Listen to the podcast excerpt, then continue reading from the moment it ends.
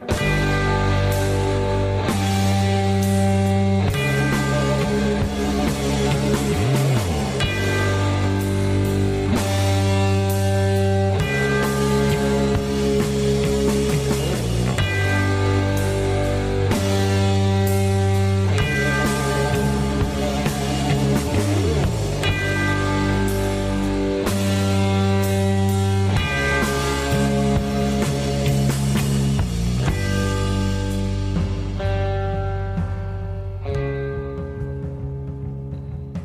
Salut tout le monde, bienvenue dans le chapitre 11.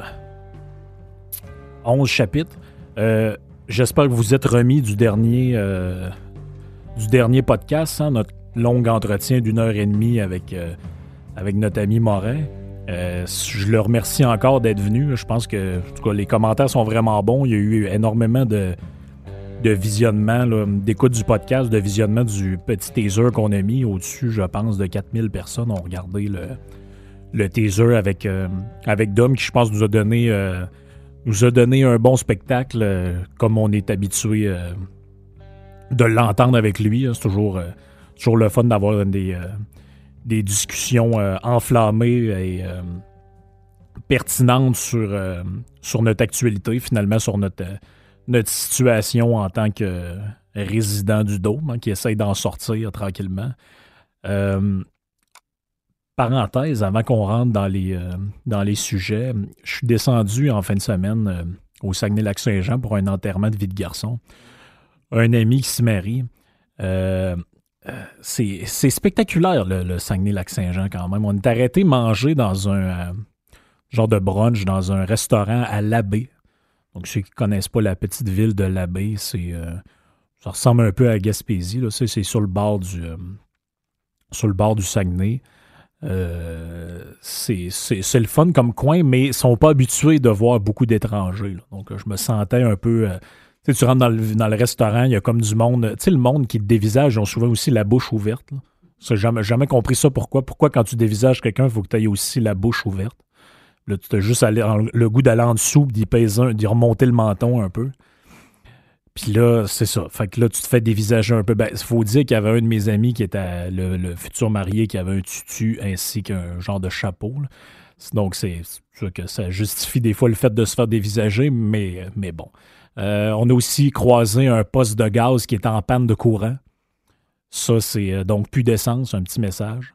Ça, c'est. Euh, ça, ça fait, très, ça fait vraiment fine pointe de la technologie. Ça fait très. Mais ben, écoutez, c'est le royaume. Hein. On est, euh, quand, quand, on est au royaume, euh, vous avez vu aussi que j'en ai quand même. J'ai quand même profité de l'occasion pour prendre des photos un peu du parc des Laurentides, un parc où il y avait beaucoup de neige, les lacs sont gelés. Donc, on remercie les efforts gouvernementaux pour stopper stopper l'étuve hein, et le, fait qu'on soit en train de, cuire vivant. Donc, ça, a été très efficace de ce côté-là. Hey, cette semaine, je fais un, petit segment musical, somme toute, assez court. Euh, je veux vous parler d'un. Je vais vous parler d'un band que j'ai que j'ai découvert il y a quand même au moins 7-8 ans de ça, dans le temps que c'était que c'était un peu moins connu. Ben qui s'appelle The National, je le sais, écrivez-moi pas, là, ils, ont, ils ont déjà joué pour un genre de show où Obama faisait un discours, c'est correct. J'ai compris, ce sont des, de bons démocrates, c'est correct. Mais moi, la musique, pour moi, ça dépasse euh, les clivages politiques. Même idéalement, il faudrait pas qu'il y en ait. Hein. donc, euh, ça ferait mon affaire que ça n'existe pas. Ceux qui se demandent c'est quoi des Nationals sont connus euh, notamment pour avoir fait euh, la chanson Mistaken for Stranger sur l'album Boxer, qui est probablement un des plus connus. Je vous laisse euh, écouter quelques instants.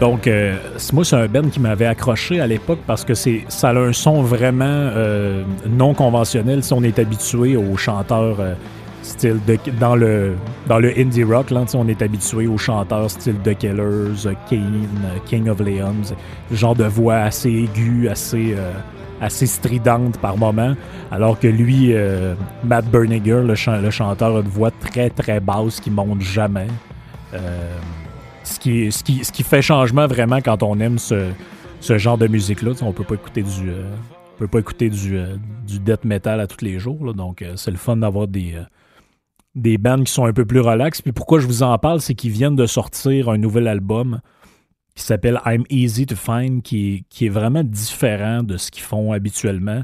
Et je, vous, je le suggère particulièrement aux, aux pirates et aux auditeurs qui euh, ont envie de faire une soirée avec madame. Donc, euh, c'est de la musique un peu plus tranquille. Ça se met bien euh, dans l'ambiance et on comme on va entendre dans les prochaines secondes, on a aussi une voix de fille dedans, donc une chanteuse, un duo. Donc, c'est très doux, très calme. ça met bien dans l'ambiance pour un petit souper tranquille. It's almost like you're not afraid of anything I do.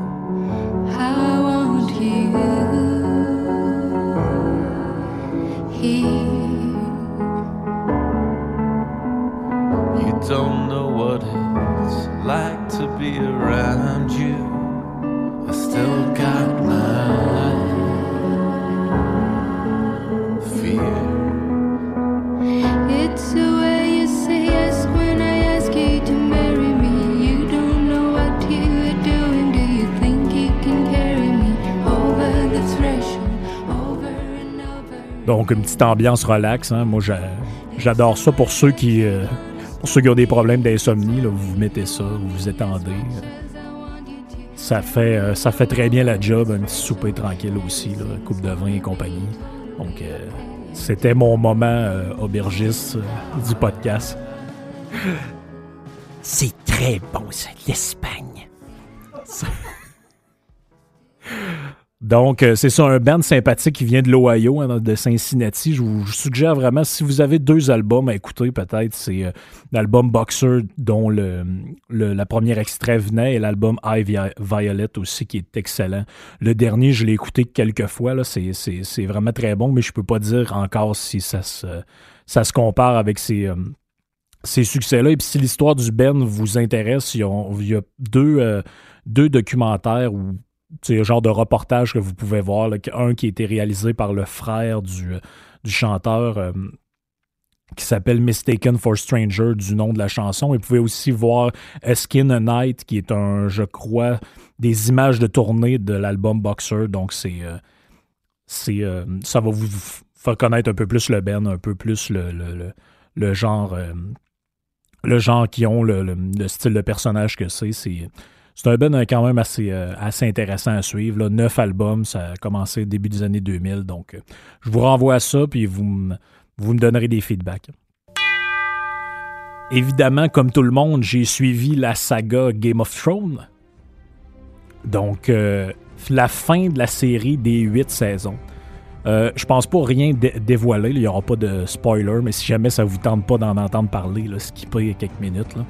Il n'y a, pas de problème. Je vais essayer de pas scraper le punch de la série. Je vais essayer de pas faire, euh, faire une genre de pause de Jeff, donner la fin d'un film euh, pendant qu'il est encore au cinéma. Donc, euh, moi, j'ai commencé à lire les livres de George Martin. Je vous, je vous le suggère parce que le, les premiers livres sont extrêmement fidèles à la série. Donc, si vous écoutez la première, deuxième saison de la série, il y a des scènes, c'est presque mot pour mot ce qui est écrit dans les livres. Mais par la suite, la série prend de plus en plus de liberté, notamment parce que Martin n'a pas écrit, euh, pas fini en fait d'écrire sa saga qui a commencé, je pense, dans les années 80 ou 90. Euh, Donc c'est un gars qui, qui est pas très rapide au niveau de l'écriture, mais en même temps, je pense qu'il est sur 3-4 séries en même temps. C'est un gars quand même euh, très occupé. Donc c'est ça. Est-ce que j'ai capoté? non. non. Euh, comment je pourrais vous résumer ça sans rien vous dire? Imaginez que vous êtes propriétaire d'une maison, une maison ancestrale. Euh, et que vous décédez. La logique des choses voudrait que votre fils ou votre fille hérite de la maison. Mais là, euh, qu'est-ce qui se passe? Il y a un voisin qui vient cogner et dit Ah, moi, ça c'est plate, mais la maison de ton père, donc votre maison que vous venez de décéder, il dit ça à votre fils. Il dit Ton père l'a volé à la mienne, a volé ça à mes parents, donc la maison me revient de droit. Là, vous dites, ouais, non, ça marche pas de même. Là, finalement, vous commencez à vous chicaner entre vous autres. Il y a d'autres personnes qui se mêlent à ça. L'autre voisin dit, non, non, mais c'était à ma famille avant cette maison-là. Puis ça finit comme ça. Et puis finalement, au bout de l'histoire, il y a ni vous, ni le voisin, ni l'autre, ni personne auquel vous auriez pensé. Finalement, c'est le gars qui venait tondre le gazon qui hérite de la maison. Ben, c'est un peu comme ça que ça se passe dans Game of Thrones. Donc, euh, si vous écoutez ça, ayez à l'esprit que, ou si vous lisez les livres, que il euh, n'y a rien de ce que vous pensez qui va arriver qui va arriver. C'est juste pour avoir ça en tête.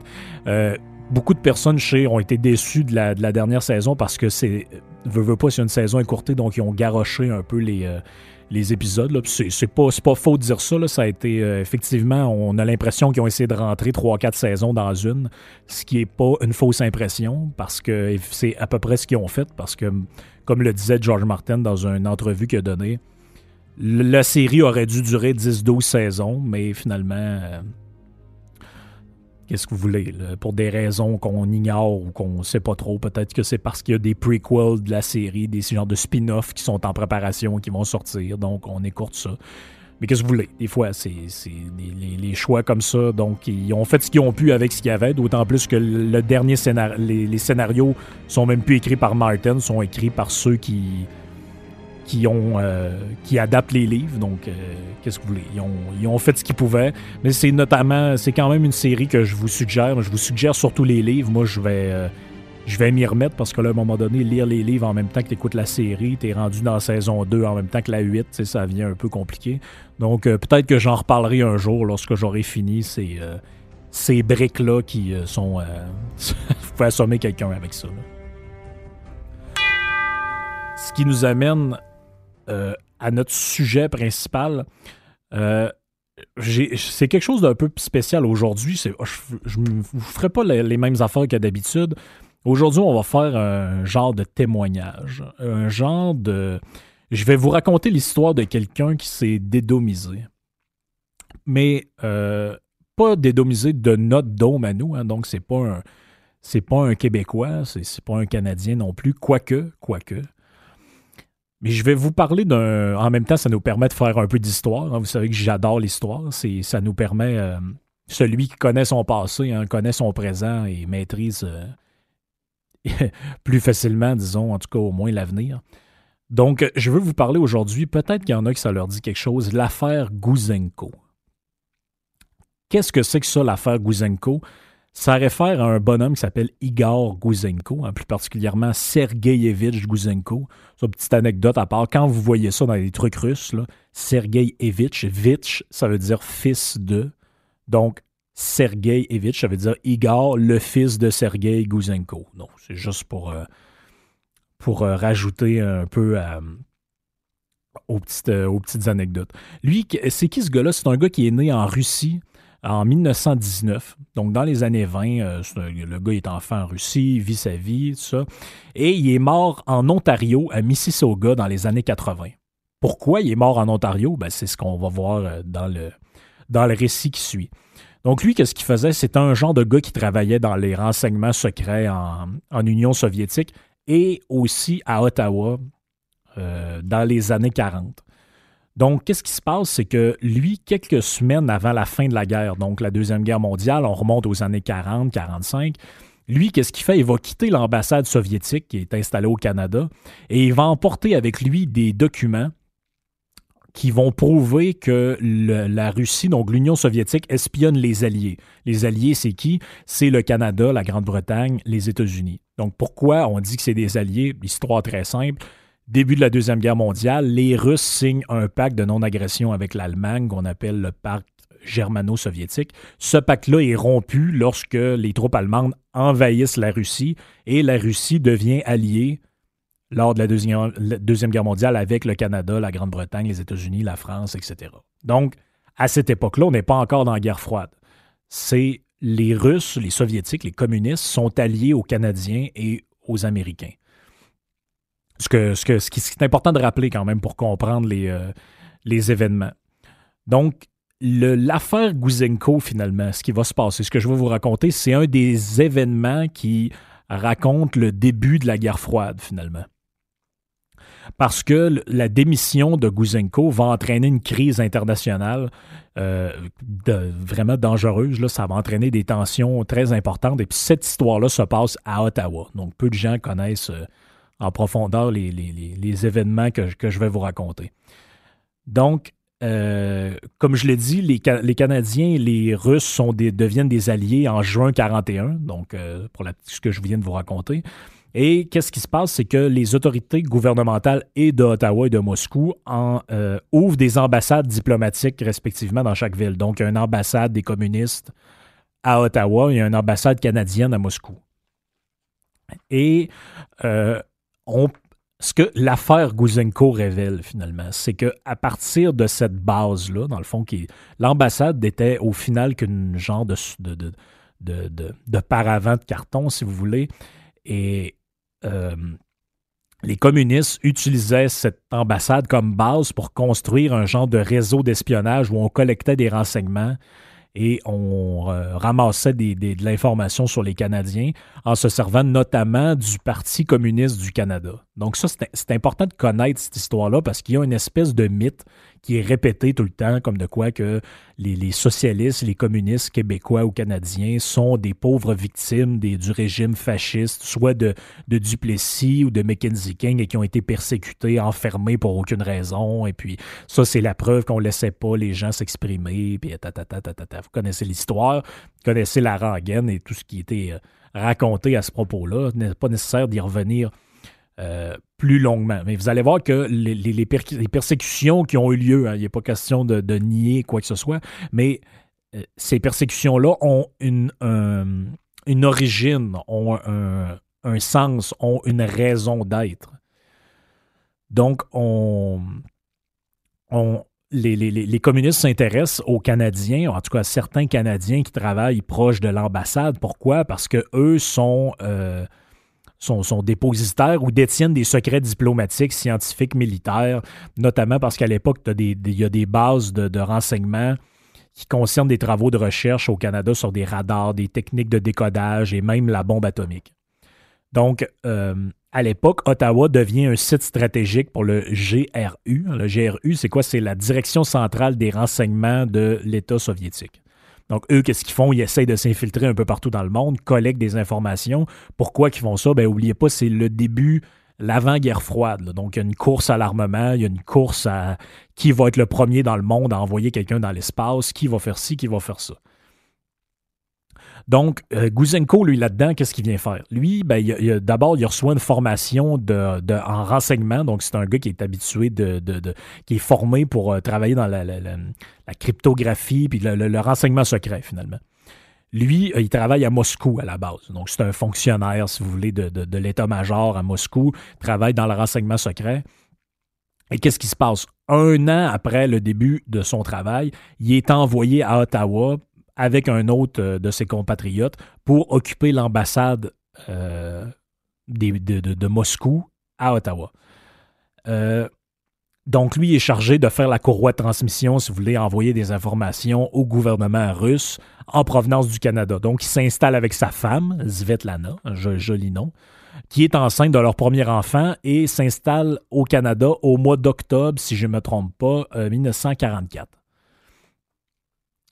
Donc, euh, qu'est-ce qui se passe à ce moment-là? Et c'est là que ça devient très intéressant. C'est pour ça que je vous parle d'un récit de dédomisation. Qu'est-ce qui se passe? C'est que les Gouzenko s'installent et qu'est-ce qu'ils découvrent? Ils découvrent que la vie au Canada est beaucoup plus facile qu'en Union soviétique. Donc, en Union soviétique, il y a quoi? Il y a très peu de confort matériel. Il y a euh, des problèmes alimentaires reliés au fait que les épiceries ne sont pas toujours remplies. Euh, il y a des problèmes de liberté d'expression, il y a des problèmes de nommez-en, euh, puis aussi Staline. Donc, c'est. un régime de peur. Donc, qu'est-ce que la famille de Guzenko découvre? Ils découvrent que les Canadiens, ben, ont un confort matériel assez peu commun pour les gens qui vivent en URSS. Donc, eux, ils s'installent dans un petit appartement hein, qui est au 511 rue du Somerset à Ottawa. Vous pouvez, euh, aller visiter ça, je pense. C'est comme devenu un genre de, un genre de petit site touristique qu'on peut aller euh, peut aller voir. Il y a une plaque, je pense, devant le, devant l'édifice. Donc, qu'est-ce qui se passe au 511 rue du Somerset à Ottawa? Il se passe que Igor s'installe là avec sa famille, euh, ils ont des enfants, euh, ça se passe bien, ils vivent leur vie, et puis là, ils apprécient ça, la vie finalement d'un Canadien. On se rappelle qu'on remonte aux années 40, donc la, la vie n'est pas comme celle d'aujourd'hui. Mais euh, Guzenko va dire plus tard dans ses mémoires, il va dire, ben, dans son livre qu'il a écrit, il va dire À Moscou, un appartement de la taille que j'avais avec ma famille aurait été partagé par quatre ou cinq familles. Donc, les Russes sont entassés dans des genres de, HLM, parce que finalement, c'est le gouvernement qui, qui construit les buildings là-bas. Il va dire aussi C'est drôle, les libertés civiles, les Canadiens les tiennent pour acquises. Chez nous, il n'y a ni liberté de parole, ni liberté de presse. Et il n'y a pas la liberté d'organiser des élections démocratiques libres et ouvertes. Bon, pour ce que ça peut vouloir dire, je sais qu'on peut critiquer notre système, mais quand même, on n'est pas dans l'Union soviétique de, l'époque. Donc lui, il trouve que ça contraste énormément avec la, nature euh, répressive ou le, côté euh, dictatorial du régime soviétique. Même qu'il il, s'aperçoit que l'ambassade où il travaille euh, à Ottawa est probablement celle où règne un climat négatif d'oppression parmi les autres ambassades qui est à, ses yeux anormal. Donc, qu'est-ce qui se passe? C'est que Guzenko, comme dans tous les régimes socialistes, en la fin de tout ça, l'effondrement, tout ça commence par l'exaspération, à le côté désabusé des gens qui sont, euh, à un moment donné, si vous voulez, découragés de vivre dans tout ça. Donc, euh, Guzenko, il devient désabusé de son propre gouvernement. Euh, il apprend notamment que le GRU, l'organisme dont je vous ai parlé, ainsi qu'un autre organisme secret de renseignement qui s'appelle le NKVD, donc le Commissariat du peuple aux affaires intérieures, ça, c'est toutes des patentes soviétiques, de, le genre de FBI soviétique, si vous voulez. Donc, eux, ils utilisent l'ambassade comme un centre d'espionnage. Lui, au début, il ne sait pas ça. il travaille là, OK, il fait de la transmission d'informations officielles, mais il, s'en rend compte progressivement. Mais il garde ça pour lui, il fait ses affaires, il vit sa vie avec sa femme, profite de sa vie euh, dans son village, euh, dans, son coin de pays à, Ottawa, il fait ses affaires, puis euh, il essaie de profiter du confort matériel jusqu'au mois de septembre 1944 euh, Nikolai Zabotin, qui est un autre euh, fonctionnaire de l'ambassade euh, qui a un rôle à jouer dans toute cette histoire-là. Lui, c'est un autre fonctionnaire de l'ambassade à Moscou. lui, il dit à Guzenko, il dit là, tu vas t'en revenir à Moscou avec ta femme et ton fils. là, ça marche plus. Guzenko, il veut pas, pas tout y retourner parce que lui, il dit si je m'en retourne là-bas, euh, c'est quoi qui m'attend? Si on apprend que euh, finalement le régime, je crois plus tant ça, que j'ai fait mon travail, ouais, ok, correctement, mais j'ai pas, euh, j'ai pas dit tout ce que j'aurais pu dire. Lui, il pense qu'il va peut-être être envoyé dans un camp de travail ou peut-être même qu'il sait exécuter. Parce que c'est comme ça que ça se marche, que ça marche les purges de Saline. Vous irez voir comment ça se passe en Union soviétique.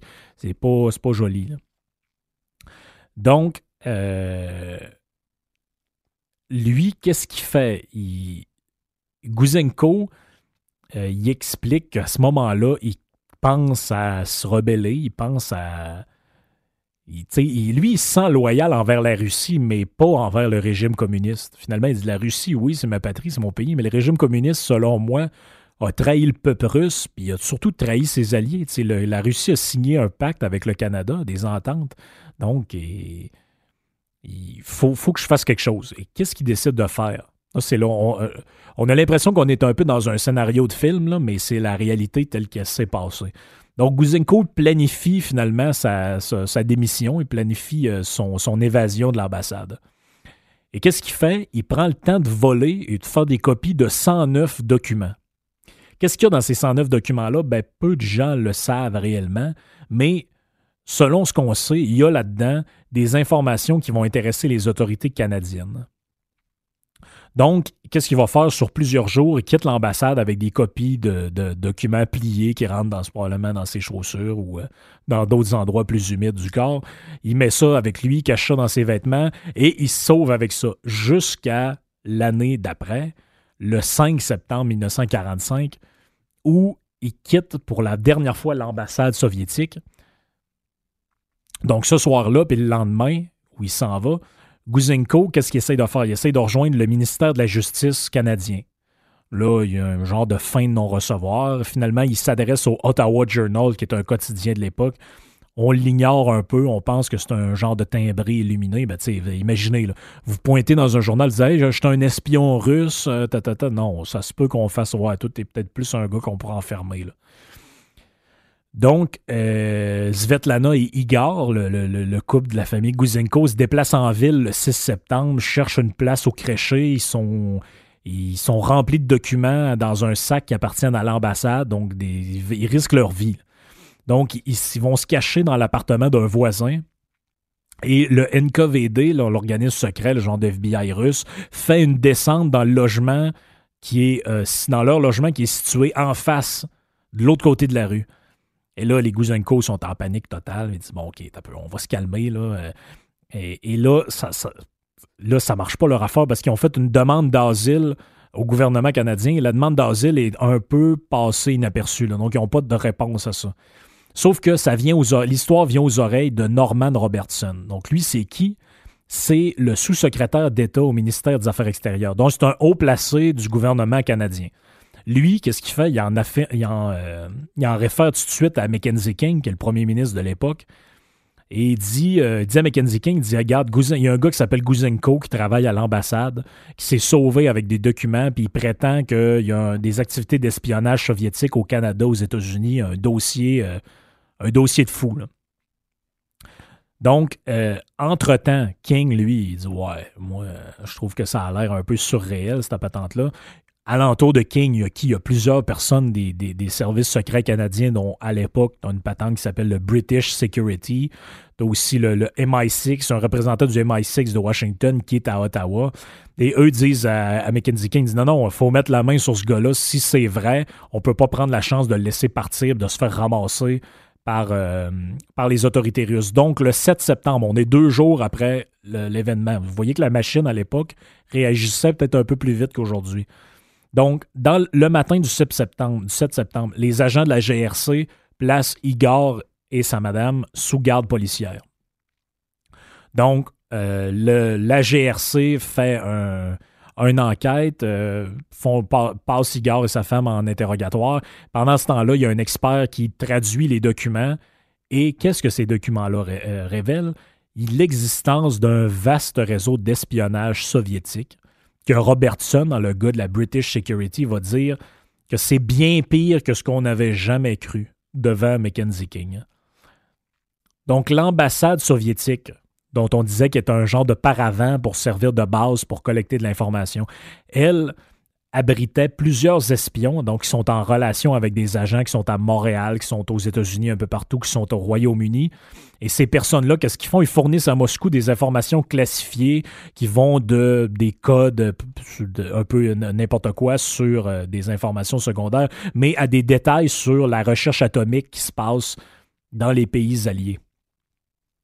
Donc, euh, les leaders qui sont à l'ambassade soviétique démentent l'information, disent que Guzenko est un fou, que tout ça n'a jamais eu lieu et que s'il y a de l'information qui a été transmise, c'était de l'information euh, non importante. Mais entre-temps, pour protéger la famille Guzenko, on les envoie au camp X. Donc le camp X, c'est quoi? Ce genre de camp où on mettait... Euh, la GRC servait de ça, je crois, et les militaires pour former des gens dans l'espionnage. Donc, c'était un cas qui était à Whitby, en Ontario. Donc, c'est au nord du lac Ontario. Ça a existé, je pense, pendant à peu près 20-30 ans, de 1940 à 1970. Il y a eu un camp là-bas dont il y avait des représentants du GRC, du FBI, de la MI6 qui euh, ont eu des activités là-bas. Donc, le 29 septembre, à la fin du mois, Mackenzie King sera à Washington, va rencontrer Harry Truman, lui parle de cette histoire-là. Quelques jours après, il se rend, euh, il au Royaume-Uni pour rencontrer aussi euh, le, premier ministre anglais, finalement, tout ça va, bon, euh, bon an, mal.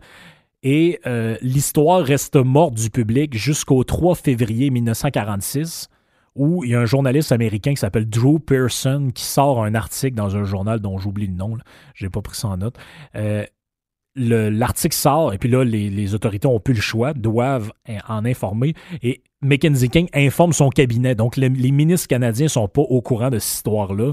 Il va également en informer la Cour suprême du Canada, qui va diriger une commission d'enquête royale sur ce dossier-là. Donc, je vous passe les détails, mais l'enquête aboutit à l'arrestation de 39 suspects, dont 18 qui vont être condamnés. Et parmi eux, parmi eux, figure un personnage intéressant, un gars qui s'appelle Fred Rose. Donc Fred Rose, c'est qui? C'est un son vrai nom c'est Fred Rosenberg, c'est un gars qui est né en Pologne. Et lui, il va déménager à Montréal avec ses parents dans les années 30.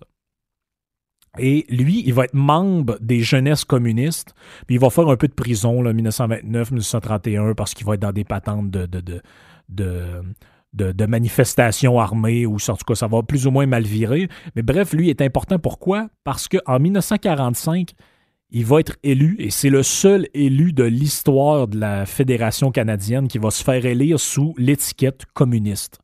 Donc en 1945, il est élu, tiens donc, euh, je ne sais pas si c'est un hasard, il est élu dans la circonscription à l'époque de Montréal-Cartier, lors d'une élection partielle. Il est élu euh, sous l'étiquette du Parti communiste canadien. Sauf que ce que révèle l'histoire de Guzenko, finalement, puis toute cette, saga-là, qu'est-ce qui se passe? C'est que en 1946, Fred Rose est arrêté par la GRC et il va avoir un procès pour espionnage et il va être condamné à six ans d'emprisonnement pour avoir communiqué des secrets officiels à une puissance étrangère. Donc, l'histoire de la répression des, des, euh, des, euh, des héros communistes et socialistes qui ont, dont travaillé pour la classe ouvrière, mais il y, a, des raisons à ça aussi. Je vous l'ai dit dans le cadre de, de, l'histoire de l'Allemagne, dans le cadre de l'histoire, peut-être qu'on pourra parler de l'Espagne un jour, ben c'est ce qui se passe dans tout ça, c'est que y a le, le, le système communiste se contentait pas d'être communiste et de prôner les idées communistes. Ils étaient aussi affiliés à une puissance étrangère. Donc imaginez, vous, qu'aujourd'hui, vous soyez n'importe quel type d'idéologie, mais on apprend qu'en réalité, votre parti, c'est une vitrine pour défendre les intérêts, mettons, on va dire, iraniens au Québec. Je suis pas sûr que ça va toffer longtemps. Et je pense qu'il va y avoir des petites vérifications, puis ça se peut que ça cogne à la porte chez vous. Ça se peut. Donc, euh, en récompense de tout ça, la famille Gouzenko reçoit la citoyenneté canadienne, des nouvelles identités. On va les parquer euh, à Port Credit en Ontario. Et euh, ils vont être sous surveillance de la GRC. Ils vont avoir huit enfants. En tout cas, c'est une famille assez prospère. mais Gouzenko va penser pour le reste de sa vie qu'il risque de se faire tuer par des agents soviétiques. Donc, il va vivre une certaine angoisse, on peut le comprendre.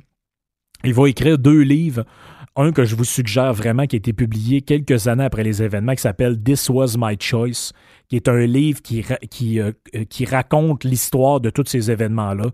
C'est passionnant.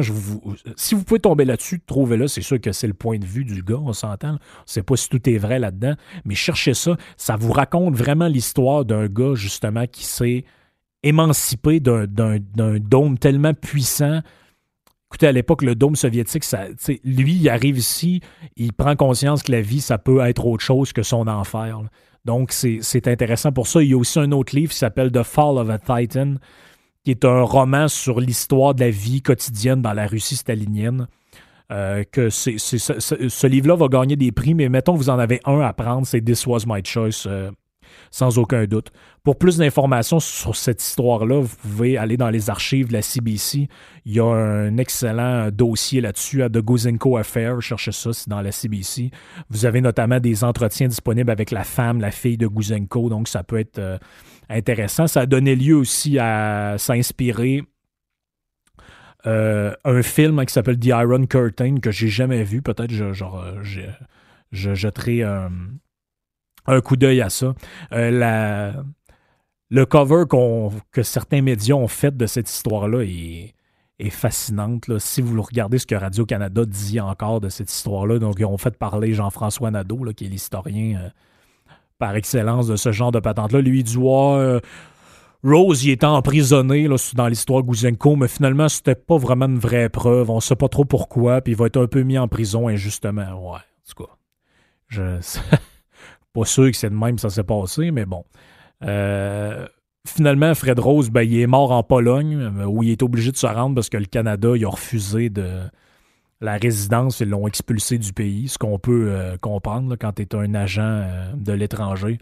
Finalement, ben, quelques années plus tard, on va rapatrier ses cendres et les enterrer en sol canadien. Donc, ça fait le tour de.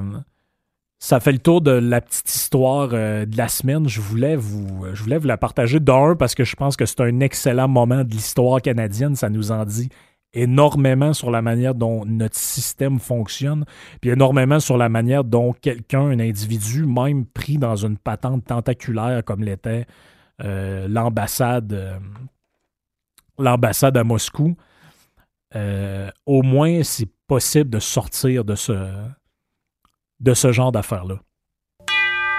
Ce qui nous amène à une rubrique qu'on aime bien, qu'on a instaurée récemment, notre audio de la semaine. Donc, encore une fois, cette semaine, je vous amène sur les campus universitaires américains. Question d'avoir un peu de plaisir.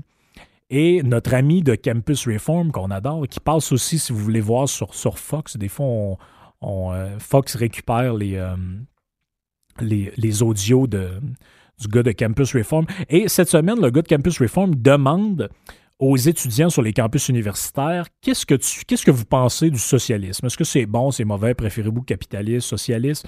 Et euh, on peut observer la réponse des étudiants dans ce premier extrait. Which would you rather have in America, socialism or capitalism? I would say socialism. How do you view the word socialism, favorably or unfavorably? I guess I would go with favorably. Like, I have family in Europe, they go to college for free, their healthcare is paid for, they don't have to worry about it at all. I favor that over capitalism. Okay, got it. I also think I favor that, like, socialism over capitalism. Socialism is more geared toward, like, helping the people in your you know, the governed. I'd rather people have that same opportunity. There's a lot of excess in America. Donc, les, les socialistes, finalement, le système socialiste, c'est beaucoup mieux. Pourquoi? Parce que ça permet de, selon ce qu'en disent ces gens-là, ça permet finalement de réduire les inégalités. Il y a des gens qui en ont plus, ils ne devraient pas en avoir autant, on en redonne aux plus, démunis. c'est un système égalitaire qui permet de niveler vers le haut, finalement, les, chances, les, opportunités. Et puis là, le gars Campus Reform les prend au mot. Il dit OK, vous, ben, vous êtes sur un campus universitaire. Imaginons que. Imaginons deux secondes que vous, par exemple, vous avez une moyenne, on va dire, de 90, parce que vous allez entendre dans, l'audio l'expression GPA. Donc, c'est imaginez la cote R si vous avez été au cégep ou la cote Z ou peu importe, c'est la moyenne finalement à l'école. Donc, imaginez, vous, vous êtes un étudiant, vous avez 90 de moyenne, et il y a d'autres étudiants qui ont 49, mettons, ben, eux autres, ils n'ont pas de chance d'envie, ils vont échouer, ils vont, euh, ils vont, euh, tu sais, finalement, ils vont être réduits à faire des travaux euh, manuels qu'ils n'ont pas envie de faire, des, des petites jobines. Donc, finalement, pour permettre aux gens d'avoir une meilleure vie, est-ce qu'on ne devrait pas appliquer vos idées socialistes et vous enlever, moi, je ne sais pas, 7-8 points de votre moyenne et les donner aux étudiants défavorisés pour pouvoir réduire, finalement, l'inégalité? Voici ce qu'en pensent les étudiants. The main idea of socialism being that people at the top are doing their fair share to help people at the bottom, trying to prevent disparity of income and trying to prevent excess, as you called it. So on campus, if there's a, a GPA disparity where there's people at the bottom with a poor GPA, mm-hmm. would you support a policy where people at the top spread the wealth and give that GPA to people at the bottom? Give, like help them get a better GPA? Yeah. I'm all for helping. I wouldn't give, like, oh, let me just give you some of my points. But it's about being fair, right? We got to help people at the bottom. I've lost a lot of sleep, so I don't know if I will be fair. It's hard. If I guess it would be kind of like hypocritical for me to say no. That's completely different. How is it different? Because I'm like studying all day for my grade. What do you mean by sharing it? Like literally, like giving them a chunk of my GPA? Yep. yep. Um, dang. I would want to say no straight up. But what's the difference between earning a high GPA and not wanting to give it away, but then earning a lot of money and also not wanting to give that away? Hmm. Well, I feel like the difference is that you you study for your grades, right? And grades often reflect how much time you spend studying. but You gotta work pretty hard to become a millionaire. I mean, I'm not denying that fact either. But for the regular working person, you know, euh. Les, réactions sont en disent en disent long. Euh, moi, c'est les arguments que j'adore. hein, c'est euh, c'est Ah, ben, ah, ben là, t'as peu là. Moi, j'ai travaillé fort pour ça. Le dit ouais, mais la personne qui s'est montée une business qui finalement est devenue fructueuse, a travaillé des heures et des heures. Ouais, je, je- oui. Mais, euh, ben, OK, mais donc toi qui as travaillé fort, euh, est-ce qu'on peut donner un peu du fruit de, tu sais, tu devrais payer ta juste part à la communauté? D'en redonner un peu à ceux qui... Ouais, mais il y en a là-dedans qui travaillent pas. Ouais, ben comme dans le reste de la société. Euh, ouais. mais écoutez la, distorsion cognitive que vivent ces gens-là. Écoutez les arguments, c'est juste malade. En- encore un petit peu. Um, I don't think that'd be a good idea because then you're taking away from people that earn that grade. And what about the ones that aren't really working hard for their grades? So they're just gonna get something they don't really deserve. Got it. And do you think it's similar with your salary? Yeah, yeah, I definitely do. No, that's the complete opposite of meritocracy. It's com- Okay. the complete opposite. That's like awful. Donc, le, le même gars qui dit euh, juste avant, ouais, ouais, socialisme, ouais, ouais, ben oui, c'est mieux pour les gens qui en ont moins. Puis après ça, tu dis, ouais, partage aussi ton, euh, ton, succès scolaire avec ceux qui en ont moins. Ben là, c'est l'opposé complet de la méritocratie. Ça, c'est quoi? On va faire une société où le monde n'a rien puis ils vont obtenir plein d'affaires? c'est très drôle, ces gens-là n'ont aucune capacité réflexive de faire OK, tout à l'heure, j'ai dit ça, là, si je dis ça, est-ce que je vais être en contradiction avec ce que j'ai dit juste avant? Peut-être, peut-être pas, qui sait, on verra. Bref, euh, à suivre, à suivre, il y aura d'autres euh, il y aura d'autres euh, petits tours sur les campus. Ce qui nous amène à nos amis les domiens de la semaine. Cette semaine, on, est, on reste dans un thème, euh, on reste sur les, presque sur les campus américains. Donc, vous savez qu'il y a des tensions entre, entre l'Iran et les États-Unis, ben, comme toujours, en fait, c'est rien de nouveau. Là. Il y a un dit- vous pouvez trouver sur Internet un discours d'Hillary Clinton à l'EPAC où elle dit que si elle est élue, elle va mater l'Iran. En tout cas, bref.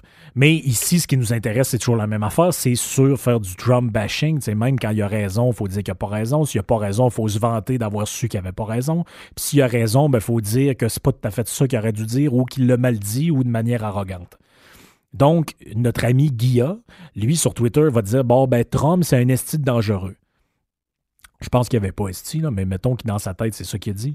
Euh, et là, moi, merci au juge juteux qui nous a envoyé ça. Euh, les, commentaires en dessous là, sont euh, zéro commentaire euh, nuancé, de dire Ouais, mais t'as peu là, il y en a d'autres qui ont dit ça. Non, c'est des, que des commentaires limite ridicule. Donc, on commence par euh, Isabelle, Isabelle Bergeron. Moi, j'adore, ils mettent le vrai nom en plus. Donc, Isabelle Bergeron, voici ce qu'elle a à dire sur le président. Il est dérangé et orangé. Donc, voici mon analyse politique de la société américaine. Il est dérangé et orangé. C'est du très haut niveau. Euh, Monique s'en va dans la même lignée. Monique Beauchamp. C'est incompréhensif pour moi qu'est-ce qui fait encore au pouvoir. Moi, Monique, ce qui est incompréhensif, comme tu dis, c'est les structures de tes phrases. Moi, c'est- incompréhensible.